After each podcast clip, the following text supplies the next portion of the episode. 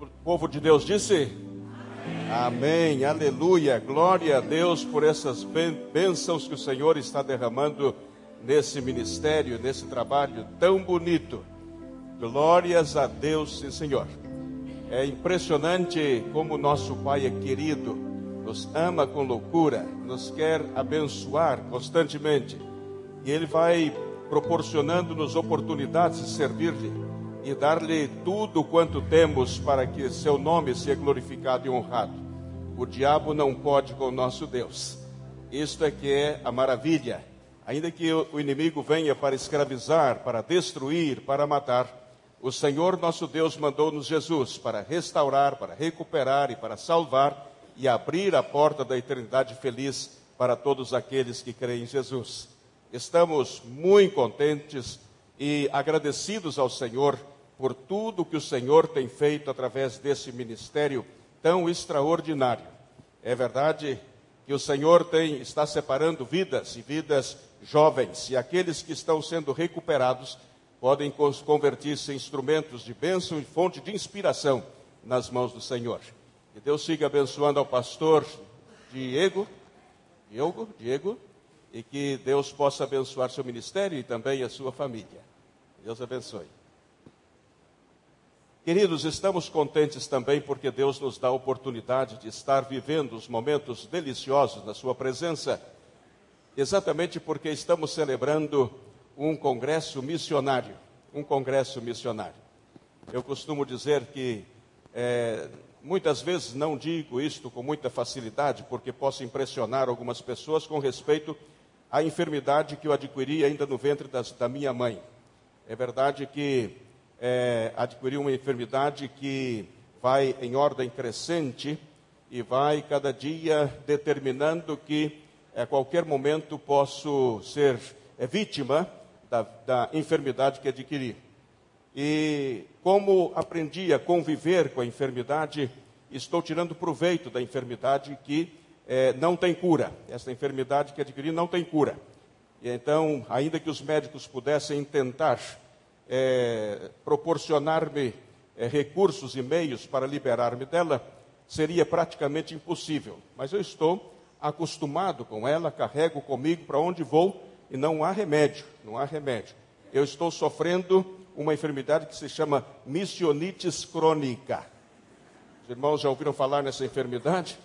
Isso é um vírus que penetra na corrente sanguínea e depois a pessoa não tem como liberar-se desse vírus. É impressionante.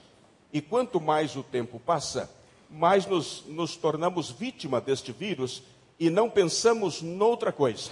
Só pensamos naquilo, que é missões. Missões. Vivemos, respiramos, conversamos.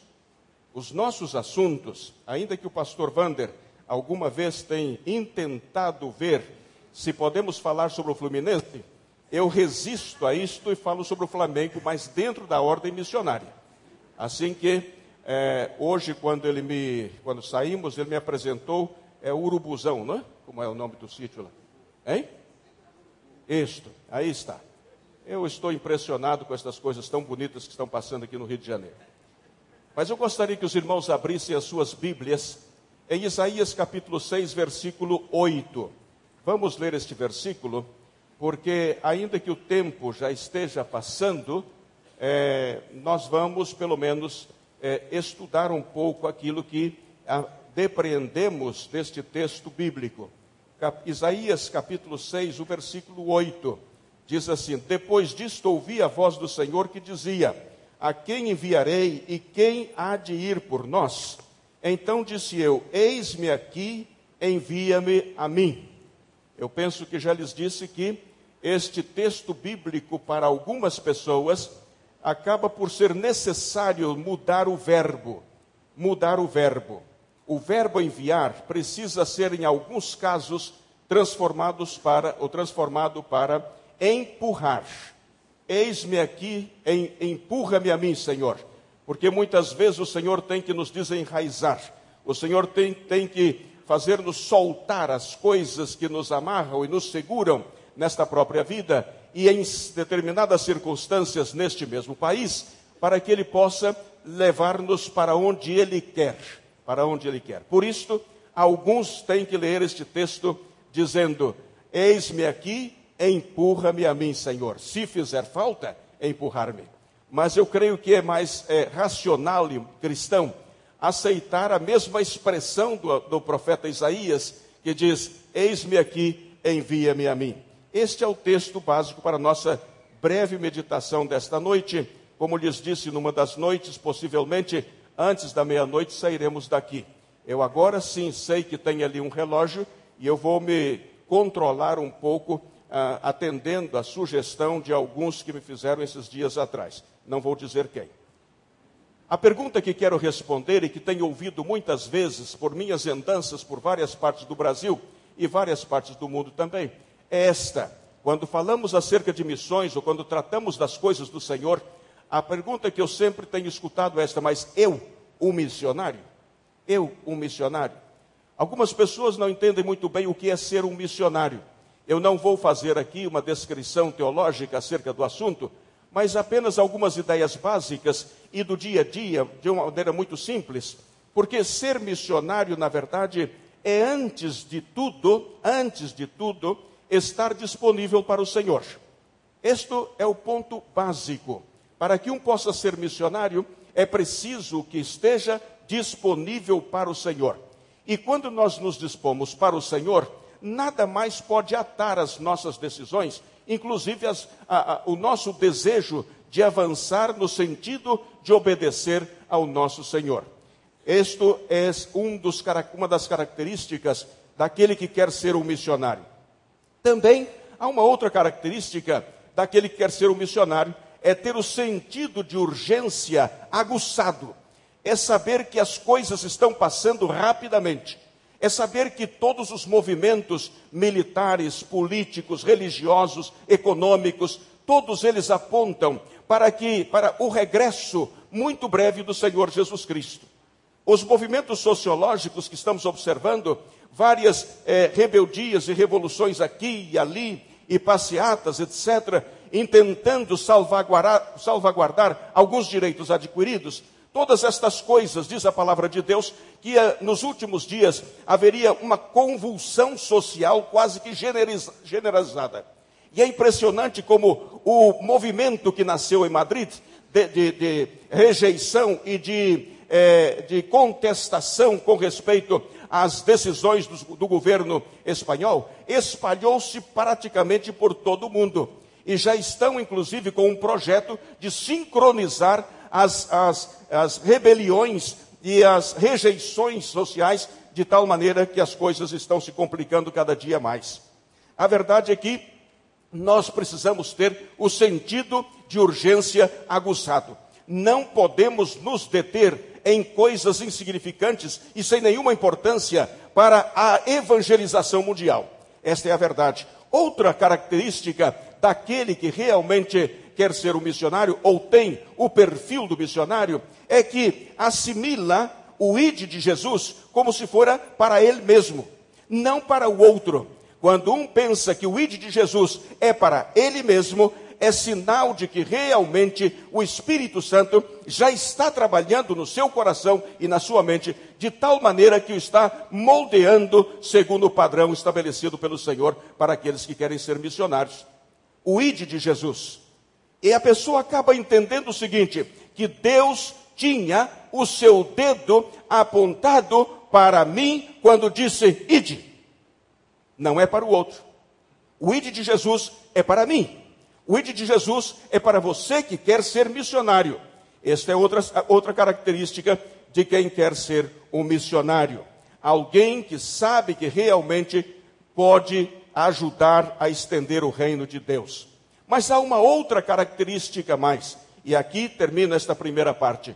Aceita, é a pessoa que aceita os desafios de um mundo rebelde e carente, carente do amor de Jesus Cristo e aquele que quer ser missionário precisa, em primeiro lugar, aprender a amar a Jesus com loucura. Como já lhes disse em outras noites, menos que loucura não vale para Jesus. Aquele que quer ser missionário tem que amá-lo com loucura. Mas não somente a Jesus, É preciso amar as pessoas, aos pecadores, as pessoas que estão sem Jesus.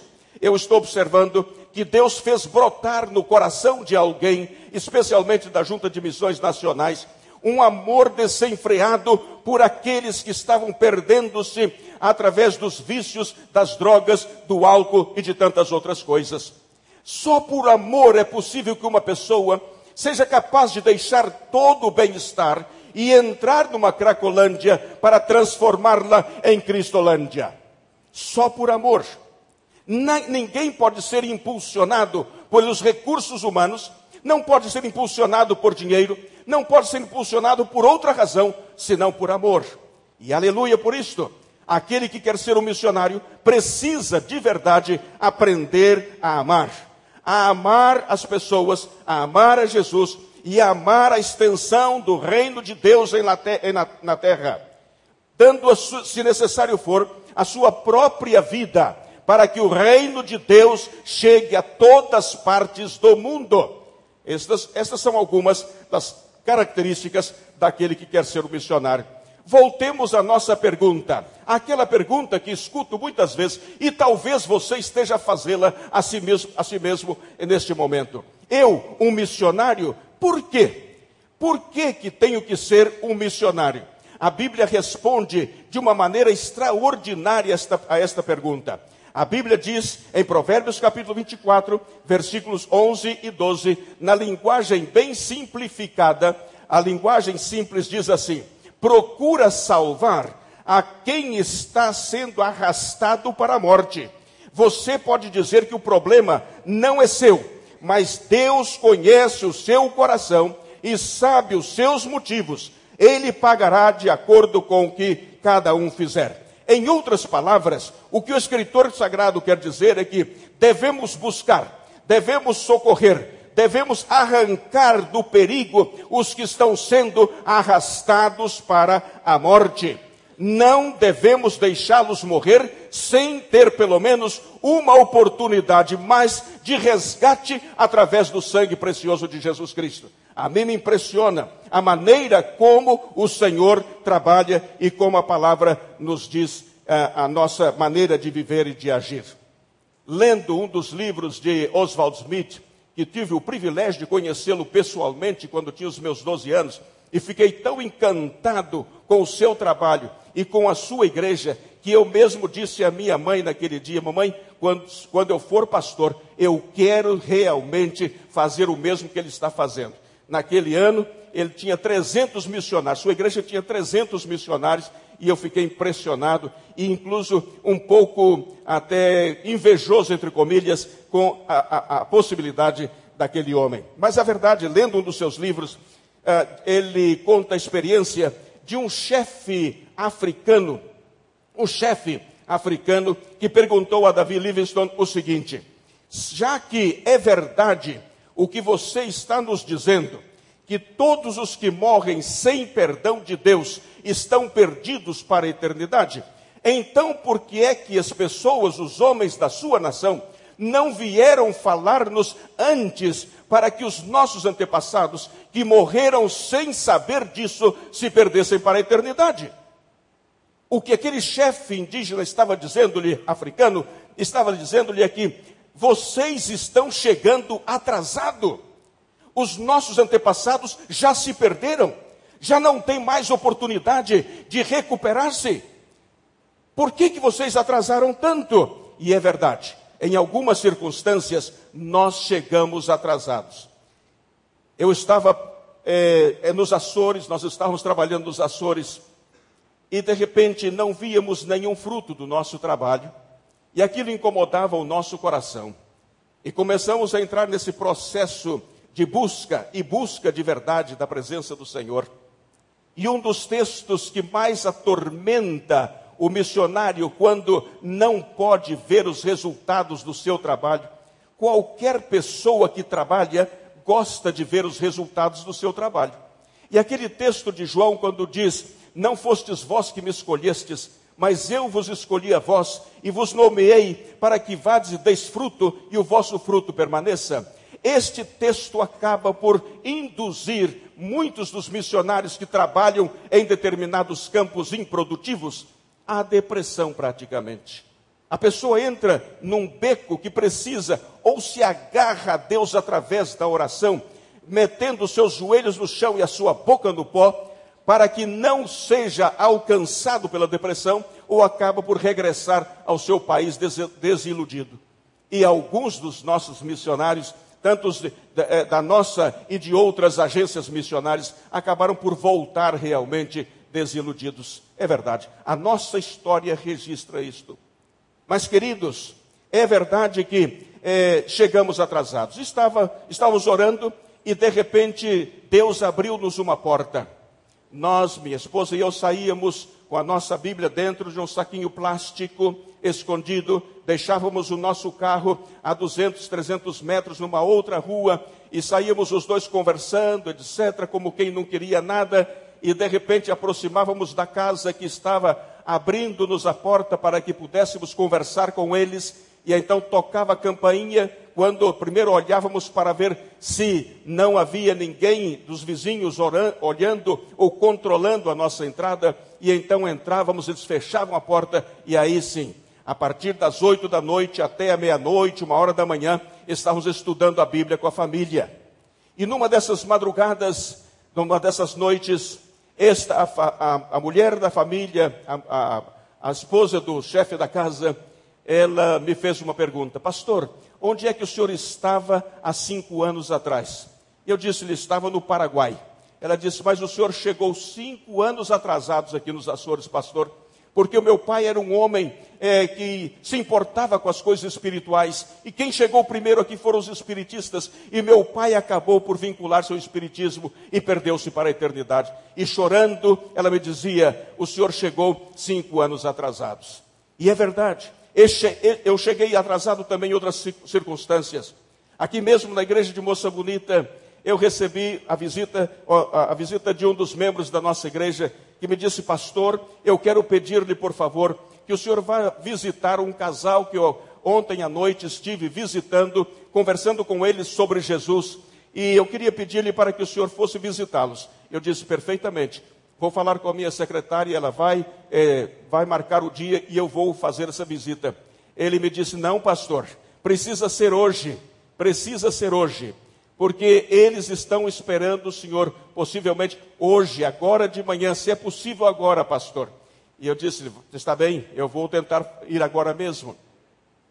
Quando eu estava saindo do pátio da igreja, alguém perguntou-me, pastor, o senhor vai para que lado? Eu disse: Eu vou para tal lugar. E a pessoa disse: Ah, pastor, então passa nesta casa e faz uma visita, porque ali é uma senhora com 35 anos que está morrendo de câncer e ela precisa ouvir falar de Jesus. Será que o senhor pode fazer esse favor? Eu falei, perfeitamente, dá-me aqui o endereço. Cheguei à casa, e então, quando cheguei, me levaram ao seu quarto. Ela estava ali praticamente morrendo. E eu então sentei-me à sua cabeceira, tomei, a, tomei a, sua, a sua mão e comecei a acariciar a sua cabeça, o seu cabelo, e disse-lhe: é, Eu gostaria de falar-lhe sobre Jesus. Você consegue entender? Ela disse: Sim, sim. Então apresentei-lhe o plano de salvação naquele momento. E aquela mulher estava com o seu coração aberto. E ela disse: Eu quero Jesus, pastor, eu quero Jesus. Então vamos orar. Oramos com ela. E depois da oração, ela ficou muito contente, feliz, porque agora estava preparada para morrer. Quando saio da porta, do seu portão afora, para entrar no carro, vem duas senhoras rápido, correndo, etc. Me disse, senhor é o pastor da igreja? Eu sou o pastor da igreja. Ela me disse, elas disse, podemos conversar um pouquinho com o senhor? Perfeitamente. E ali começamos a conversar, apresentei o plano de salvação para as duas, e então, quando estava montando no carro para sair, para ir à casa que eu teria que ir, então vêm outras duas senhoras correndo esfalfadas, se aproximam e me dizem: O senhor é o pastor da igreja? Sim. Ah, podemos conversar com o senhor perfeitamente. Ali conversei outra vez com aquelas pessoas, como tinha feito com as primeiras. Eu perguntei para elas se elas queriam aceitar a Cristo ali mesmo na rua. Eu disse: Vejam o movimento que nós temos aqui. Vocês não se importam de orar aqui agora mesmo aceitando a Cristo? E elas disseram: Não. Não. Então as duas primeiras já tinham orado, agora vem as duas de outra vez e oro com elas também, e elas aceitam a Cristo Jesus, e então montei-me no carro e fui para, lá, para casa. Quando chego na, um pouquinho mais distante, vejo um movimento na porta da casa. E quando me aproximo, alguém me disse: é, é, está difícil entrar, mas eu disse: eu sou o pastor. Aí eles disseram: entra, pastor. Quando entrei na casa, estava a polícia e a casa tinha muita gente já. E de repente eu vi um jovem, mais ou menos de, 30, de uns 30, 40 anos, esforçando-se para entrar, mas havia um cordão de pessoas tomadas pela mão, e, eh, pelas mãos, e aquilo estava dificultando que ele pudesse entrar. E de repente ele conseguiu romper aquele cordão e entrou na casa. Aí ele me disse: O senhor pode vir aqui comigo no quarto do meu pai? O policial me disse: Não vai porque é perigoso. A arma está lá no chão. Quando ele disse, não, o senhor pode vir comigo. Falei, vou, perfeitamente. Entramos no quarto, nós os dois. Ele me disse, senhor pode trancar a porta? Eu tranquei a porta, perfeitamente. E então vimos a cena. A mãe estava morta, o pai tinha lhe dado, enquanto dormia aquela manhã, um tiro aqui na nuca. E depois deu um tiro no ouvido e os dois estavam mortos. Aquele homem chorava desesperadamente. Colocou a sua testa aqui na minha testa e agarrado a mim, chorava e chorava e chorava. E naquele momento eu pensei: acabo de chegar atrasado. Acabo de chegar atrasado. Muitas vezes as coisas podem passar assim conosco. Pode ser, irmãos, que de repente uma vida esteja nas suas mãos para levá-la a Cristo antes da sua morte. E o problema é quando chegamos atrasados. Quando há esta necessidade tão grande de alguém que assuma o compromisso de anunciar a Jesus, não podemos perder a nossa oportunidade. Não podemos ficar é, ocupados com outras coisas que não seja aquilo que Deus quer para a nossa vida como missionários. Mas outra pergunta, outra vez a pergunta ressoa aos meus ouvidos cada vez que, cada vez que falo com alguém. Eu, um missionário? Sim, você, um missionário por gratidão a Jesus. Por que sou missionário? Eu sou missionário por em cima de tudo, por gratidão a Jesus. Aquilo que o Senhor Jesus demonstrou no Calvário, dando a sua própria vida para a minha vida, para a minha salvação. O irmão foi salvo para manifestar a glória de Deus em todas as partes onde Deus o colocar. A glória de Deus entre as nações.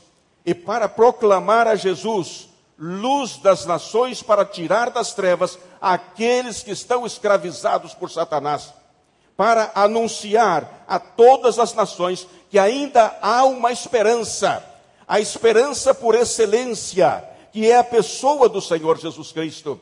E Deus só pode fazer o seu nome conhecido através de nós, os seus filhos. Assim que cada vez que nos calamos, não comentamos e não conversamos com os demais, contando da nossa fé, estamos possivelmente impedindo a pessoas de conhecer a oportunidade que têm de aceitar a Cristo Jesus e transformar as suas vidas. O mundo caminha passos gigantescos para o caos moral, para o caos social e o caos espiritual. Desde o ponto de vista moral, estamos vivendo a inversão de valores de uma maneira tão aberrante, queridos irmãos. É impressionante, impressionante, aquilo que era, faz três, duas ou três décadas atrás, é considerado imoral, hoje é perfeitamente aceitável em muitas partes deste nosso mundo.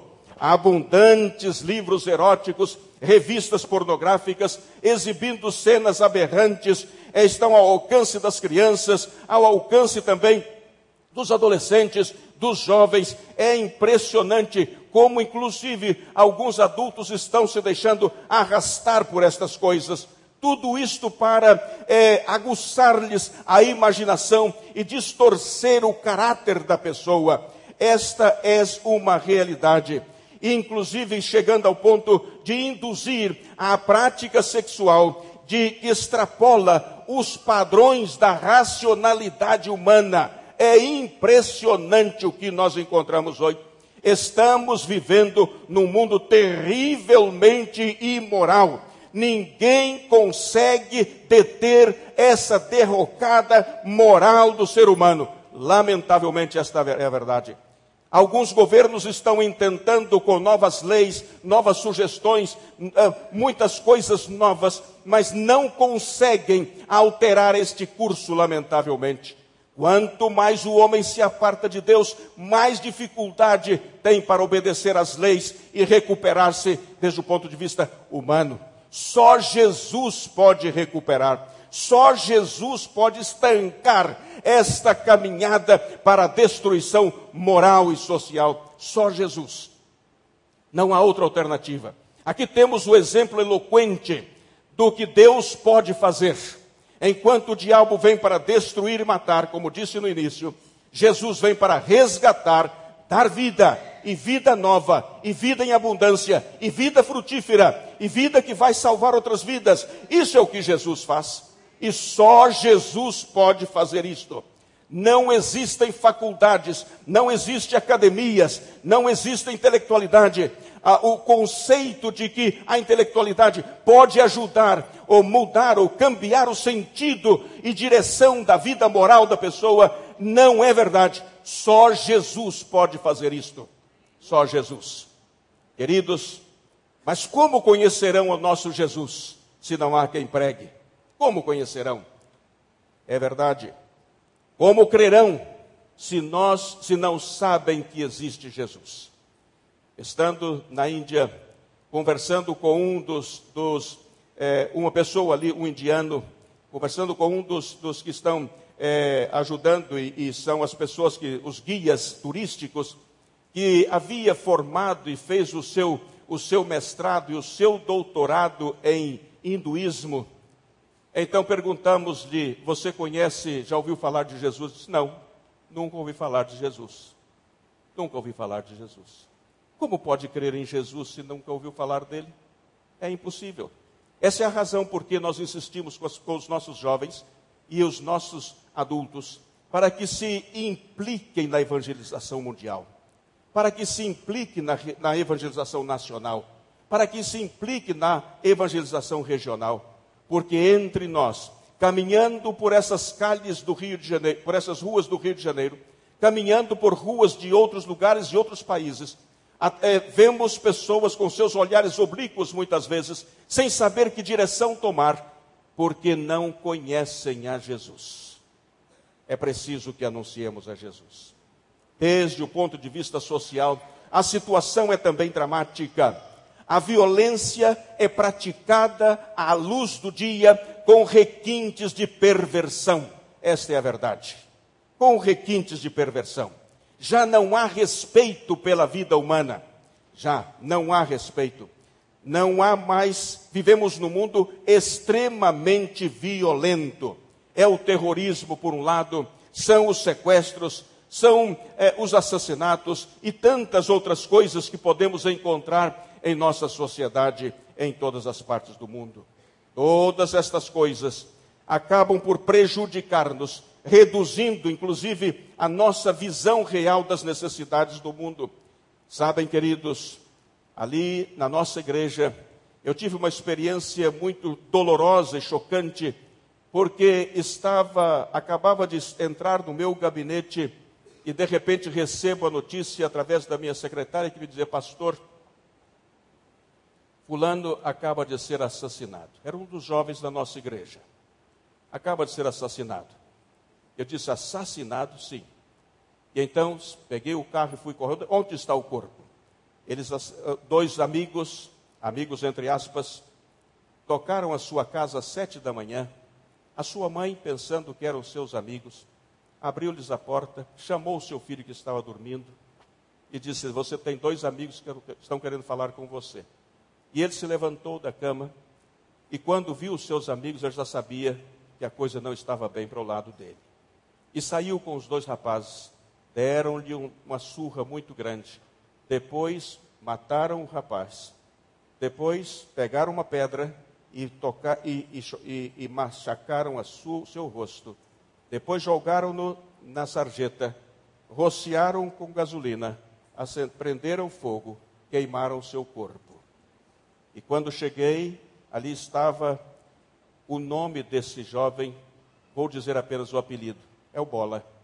Ali estava o Bola, menino querido nosso.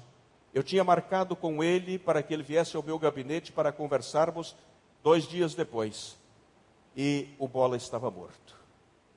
Quando fui para tirar o bola da sarjeta, alguém disse: Pastor, não faça isso, porque eles estão olhando aqui para ver quem é que toca no corpo. Eu falei: Mas isso não me interessa absolutamente nada.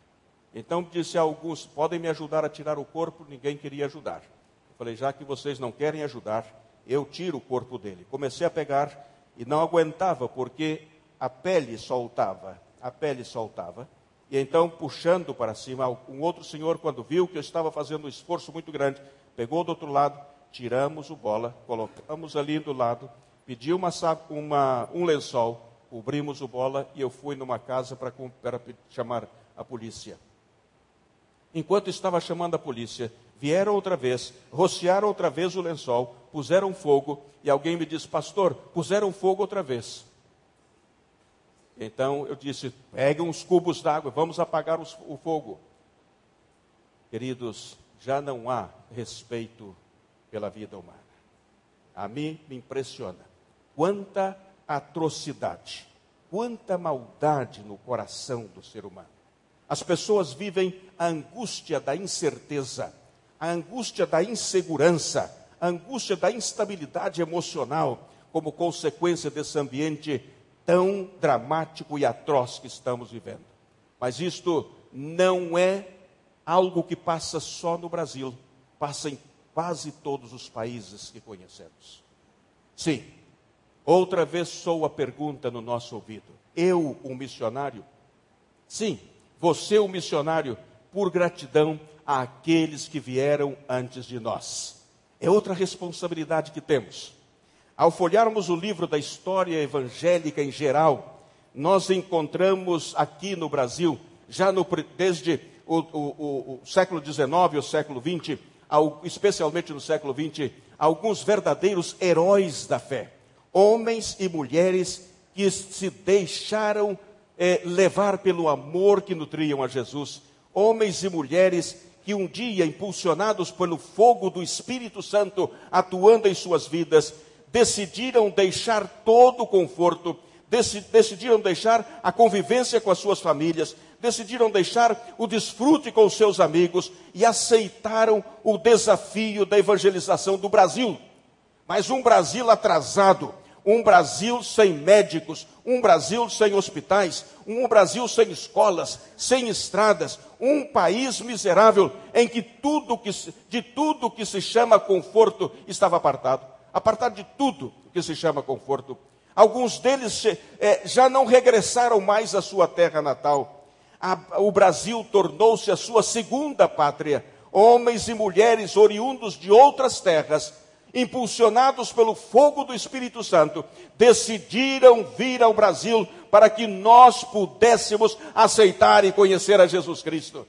Queridos, é impressionante correndo de um lado para o outro neste nosso país, não se cansavam de anunciar Jesus aos brasileiros. Cortavam, cortavam as matas, as campinas, subiam os morros, andavam por frágeis barquinhos, algumas vezes naufragando, e, e enfrentaram as enfermidades da época, alguns deles ah, ah, sofrendo várias classes de enfermidades e alguns chegaram a morrer aqui mesmo e aqui foram sepultados. Aqui foram sepultados.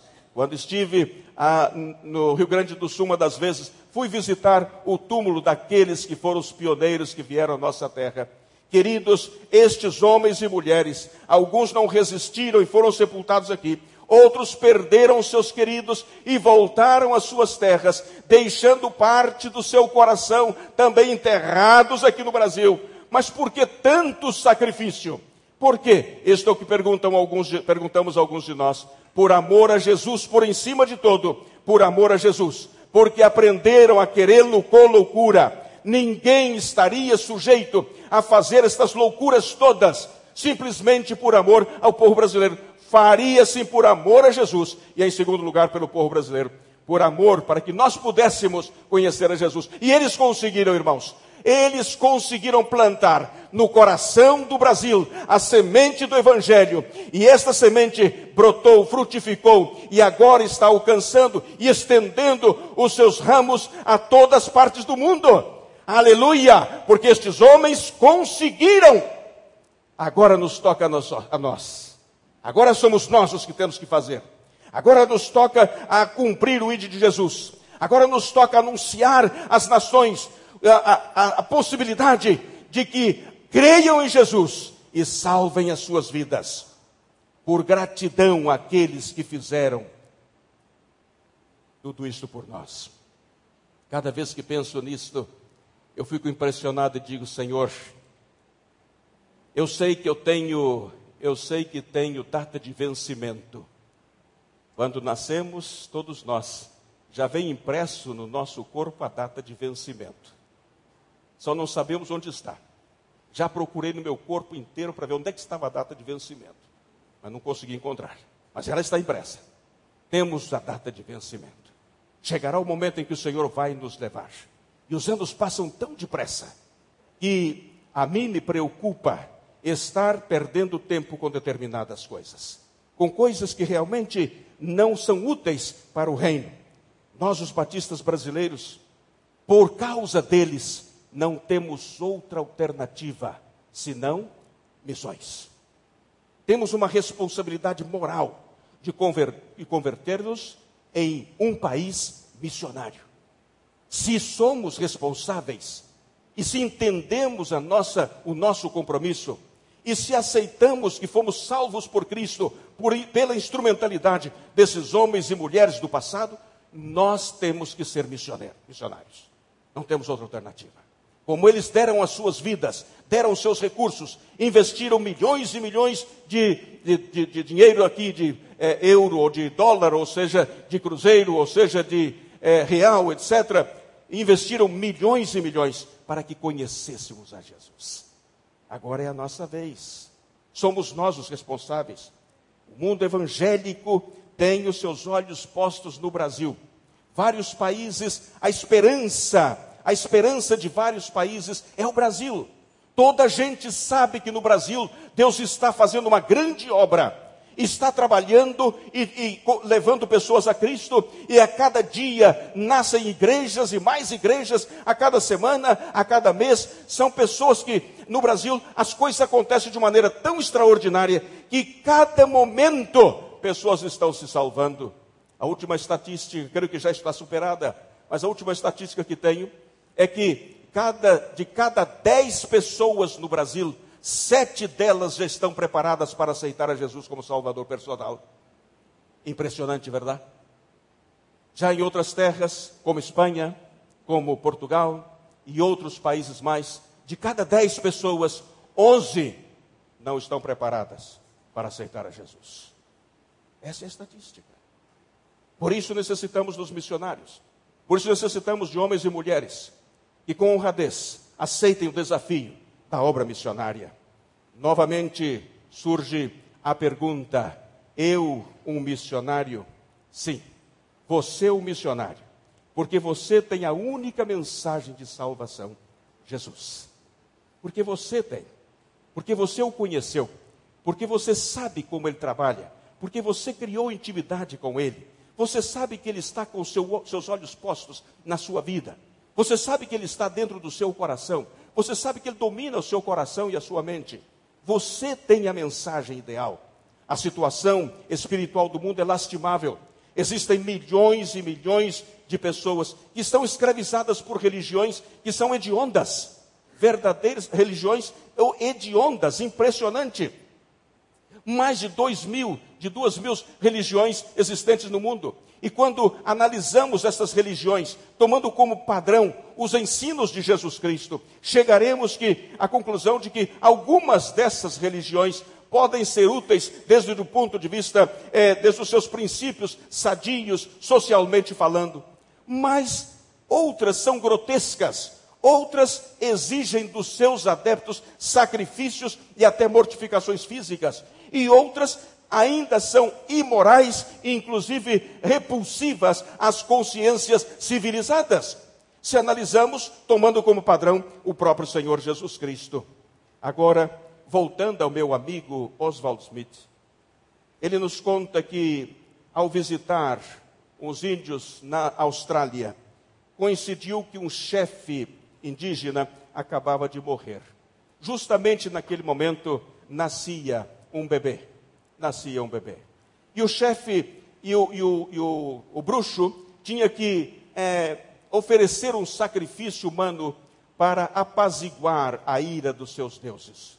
E então o que fez? Mirou de um lado para outro lado e viu uma mãe, que, aquela mãe que tinha acabado de dar a luz ao seu filho, e dirigiu-se em, em sua direção. E então, quando o feiticeiro começou a dirigir-se a ela, ela começou a gritar, porque sabia que ele ia arrancar dos seus braços o filho recém-nascido. E enquanto ela gritava, ele sufocava com areia a criança recém-nascida. Isto foi o que passou, segundo a história de Oswald Smith. Eu pergunto: essa religião serviria para você? Essa religião serviria para você? Mas isso segue acontecendo hoje dia. Ele conta também a sua experiência na Índia, uma mulher amarrada ao corpo do seu marido morto para ser queimada viva com ele. Essa religião serviria para você? Queridos, hoje nós vemos com frequência, muita frequência, pessoas religiosas que se imolam com fogo, com bombas, por amor ao seu Deus estão dispostas a sacrificar a sua própria vida. Essas religiões serviriam para você? É impressionante. Eu estive como pastor nos, nos Açores e ali há uma festa chamada O Milagre do Santo Cristo. O Milagre do Santo Cristo. E eu escrevi um folheto titulado o Santo, não, o Santo Cristo dos Milagres é a festa. E eu escrevi o folheto dizendo O Milagre do Santo Cristo. E então, enquanto as pessoas estavam fazendo a sua procissão, nós distribuímos aqueles 10 mil folhetos com as pessoas. O Santo Cristo dos Milagres e o Milagre do Santo Cristo. E as pessoas pegavam o folheto com uma avidez tremenda, porque queriam saber qual era o outro milagre que ele tinha feito. Era mais um milagre do, Santo, do Senhor Santo Cristo. Né? Então, é impressionante. As pessoas andam de joelhos, arrastando-se pelas ruas, com uma vela do tamanho do seu corpo e muitas vezes gordas assim, gordas, com 20 é, é, é, centímetros de diâmetro, elas pegam aquelas velas, põem nas costas e saem de joelhos, de joelhos através, atrás da imagem do Senhor Santo Cristo. É impressionante como as pessoas fazem. As longas e longas caminhadas. Temos aqui conosco o pastor, o pastor José Lopes, que é português. E ele sabe do que estou falando. As longas e longas caminhadas para ir a Fátima, 100, 120, 150 quilômetros caminhando a pé. Ah, ah, os organizadores dessas, dessas é, procissões, essas caminadas, eles têm que colocar os enfermeiros e os médicos ao longo das, das estradas para ir socorrendo aqueles que estão pagando o preço. Centenas de pessoas, irmãos, e milhares de pessoas que fazem essas coisas. Essa religião serviria para você? Não, eu não creio que você gostaria de viver numa situação assim. Eu não creio que você estaria feliz vendo um feiticeiro arrancar dos seus braços seu próprio filho recém-nascido para que pudesse sacrificá-lo para apaziguar a ira de um Deus. Mas isto é o que passa no mundo. Se a nós não nos serviria, você crê que serviria, segue servindo as pessoas que estão escravizadas por essas religiões? Queridos, ainda existem milhões e milhões de pessoas escravizadas assim. Nós temos a salvação, nós temos a resposta, não podemos nos calar, temos que avançar, quer queiramos, quer não. Nós não podemos deixar de avançar se somos imbuídos e impulsados pelo Espírito Santo. Não podemos nos calar, não deixemos que as multidões pereçam nas trevas. Escutemos as interrogações preocupantes dos seus corações e, e, e apresentemos diante de Deus a, a, as nossas vidas e demos as respostas que eles necessitam para conhecer aquilo que Jesus tem para a sua própria vida. Eis-me aqui, diz o texto, envia-me a mim. Eu não sei se você pode repetir esse texto de verdade. Se você não pode dizer envia-me a mim, então não leia este texto. Se você está disposto realmente a implicar-se na obra missionária, ocupando a retaguarda ou ocupando a vanguarda, então sim, você, você pode implicar-se na obra missionária. A obra missionária exige, exige estas duas posições. Aqueles que vão para a vanguarda são aqueles que são os enviados, aqueles que deixam tudo atrás, o seu conforto, o seu bem-estar, a sua família, desenraizam-se do seu contexto familiar e vão para outras terras e vão formar raízes e criar raízes em outros lugares. Esses são os que vão para a linha de frente. Ou você pode ficar na retaguarda, com seus joelhos dobrados diante de Deus, como intercessores fervorosos e contribuintes fiéis para que outros possam fazer aquilo que nós não podemos ir. Eu reconheço que nem todos podemos ir, mas todos podemos enviar. Todos podemos enviar. Nem todos podemos ir. Ao concluir, eu gostaria de fazê-lo com uma oração de David Barnard que diz: Eis-me aqui, Senhor, envia-me, envia-me até os confins da terra, envia-me aos lugares desérticos, repletos de pagãos selvagens e brutais. Envia-me para longe de tudo que se chama conforto na terra, tudo quanto é conforto mundano. Envia-me em direção à própria morte, conquanto que assim faça eu o teu serviço e promova o teu reino. Eis-me aqui, Senhor. Eis-me aqui. Nós vamos orar neste momento. Eu gostaria de dar uma oportunidade aos nossos irmãos que estão aqui. Enquanto entrávamos, eu vi um grupo de adolescentes entrando e outros jovens. Eu lhe disse ao pastor, ao pastor Vander, aqui, no, aqui estão os nossos futuros missionários. Aqui está o celeiro do Senhor. Aqui está. E neste momento eu gostaria de dar uma oportunidade a todos os que acabam de escutar esta palavra, aqui dentro do santuário e mesmo fora do santuário, se você aí em sua casa está assistindo este culto e você quer assumir um compromisso real e genuíno com o Senhor, então você vai orar comigo. Eu gostaria de que todos curvássemos as nossas cabeças agora mesmo. Vamos curvar as nossas cabeças e vamos estar em atitude de oração. Eu quero dizer-lhe o seguinte: se você entendeu que é importante dedicar a sua vida a Jesus, o Senhor Jesus necessita de médicos, advogados, engenheiros, carpinteiros, pedreiros. O Senhor Jesus necessita de todas as, todas as pessoas que exerçam as suas profissões com honradez, com dedicação, para honrar a Jesus no contexto em que está inserido. O Senhor Jesus necessita. Mas Ele necessita muito mais urgente, urgentemente, pessoas que aceitem o desafio da evangelização dos povos. Pessoas que, estejam disponíveis a abandonar tudo, tudo, para que o nome de Jesus seja conhecido. Eu vou pedir neste momento para que pare um pouquinho o movimento. Pode parar onde estão, por favor, não se preocupem. Darei tempo dentro de um momentinho a vocês, só um momentinho. Eu gostaria que você curvasse a sua cabeça comigo agora. E se você quer assumir este compromisso, Deus necessita de pastores, missionários, missionárias, o Jesus necessita da sua vida. É muito importante fazer um curso superior. É muito importante preparar-se. Mas para servir a Jesus, gaste a sua vida, entregue a sua vida. Nós estamos precisando urgentemente de jovens, adolescentes que aceitem esse desafio. Eu, quando olho para trás, vejo que os anos estão passando e precisamos de pessoas que possam substituir-nos na linha de frente.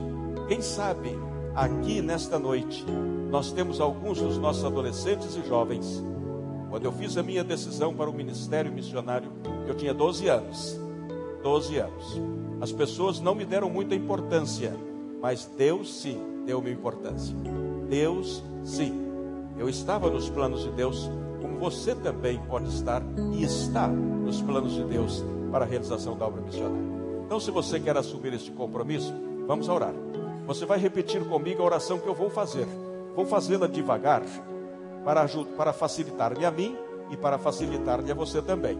Então vou fazer essa oração devagar. Se você quiser, repita comigo esta oração, entregando a sua vida no altar do Senhor, para que a sua vida seja usada por Jesus em qualquer parte do mundo. Do mundo. Pode ser no Brasil ou pode ser em qualquer outra parte.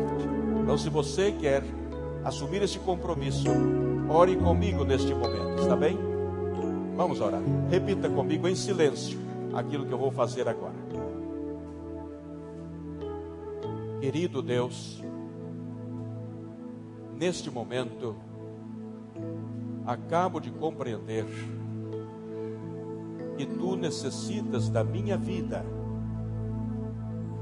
para seguir com teu plano de evangelizar o mundo, dando oportunidade às pessoas, a todos os homens, de conhecer-te como Salvador e como Senhor.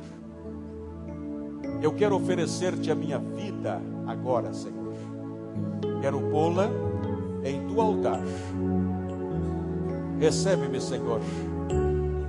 Instrumentaliza minha vida. Prepara-me, Senhor para ser uma fonte de bênção, de inspiração para outras vidas também. Querido, eis-me aqui, envia-me a mim. Querido, se é necessário, eu também te digo: eis-me aqui, empurra-me a mim, Senhor. Mas por favor, aceita-me vida a minha vida no teu altar, porque eu te ofereço a minha vida para que tu possas usá-la para a honra e glória do teu nome. Neste momento, enquanto estamos orando, eu gostaria de conhecer aqueles que estão aceitando esse desafio. Fiquem de pé, por favor. Fiquem de pé. Se você está orando comigo, fiquem de pé. Entregando a sua vida ao Senhor. Podem se levantar. Levantem-se, por favor. Se estão orando comigo, aleluia, por todas estas vidas, todas estas vidas, aleluia. A sua vida pertence ao Senhor. Ele o salvou para servi-lo, aleluia. Vou pedir a estes que fizeram essa decisão, passar aqui à frente, para que nós possamos orar pela sua vida. Passe aqui, querido. Agora vamos começar um novo processo na nossa vida: preparação, estudo, oração e Deus vai abrindo as portas para a sua vida. Pode vir aqui à frente. Eu quero orar pela sua vida. Vou pedir ao pastor Wander para que ore por essas vidas preciosas. Vem aqui, pastor, por favor. Pode passar aqui, aqui no altar do Senhor. Passem aqui. Nós vamos orar ao Senhor neste momento. Você tomou a decisão esta noite de ser um instrumento de bênçãos. Aleluia! Eu me sinto feliz de ver isto. Sabe por quê? porque eu me senti feliz no dia em que me chamaram à frente, porque eu estava aceitando o desafio da obra do Senhor. Aleluia por isso. Aleluia. Pastor Zé Lopes, passe aqui à frente também. E vou pedir aos dois, pastor, para que orem.